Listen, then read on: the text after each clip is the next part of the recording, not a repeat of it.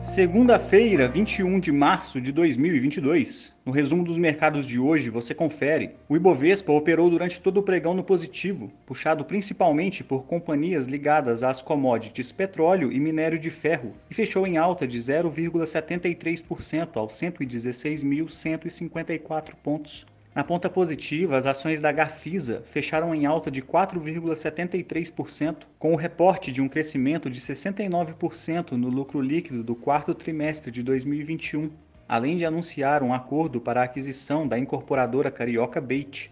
As ações da Companhia Brasileira de Alumínio subiram 11,88%, repercutindo forte avanço no preço do alumínio no mercado internacional após a Austrália proibir a exportação de materiais relacionados ao metal destinados à Rússia.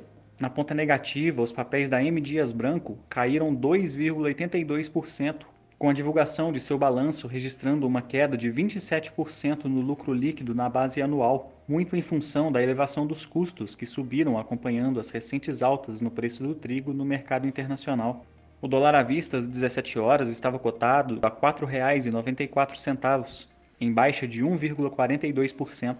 No exterior, as bolsas asiáticas fecharam de maneira mista, com a divulgação por parte do Banco Central Chinês, que manteve as principais taxas de juros novamente inalteradas, após movimento semelhante apresentado em fevereiro. Desta maneira, as taxas para um ano ficaram em 3,7% e para cinco anos se mantiveram em 4,6%. Na China, o índice Xangai Composto teve leve alta de 0,08%. No Japão, não houve operação em função do feriado nacional do equinócio de primavera. Os mercados na Europa tiveram comportamentos mistos após a agência de classificação de risco de crédito Fitch rever sua previsão de crescimento do PIB europeu de 4,5% para 3% no fechamento de 2022. O índice Eurostock 600 subiu 0,04%.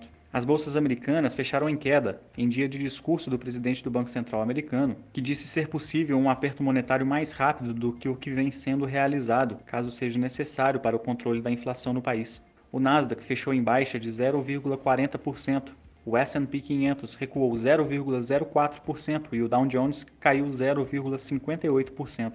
Somos do time de estratégia de investimentos do BB e diariamente estaremos aqui para passar o resumo do dia.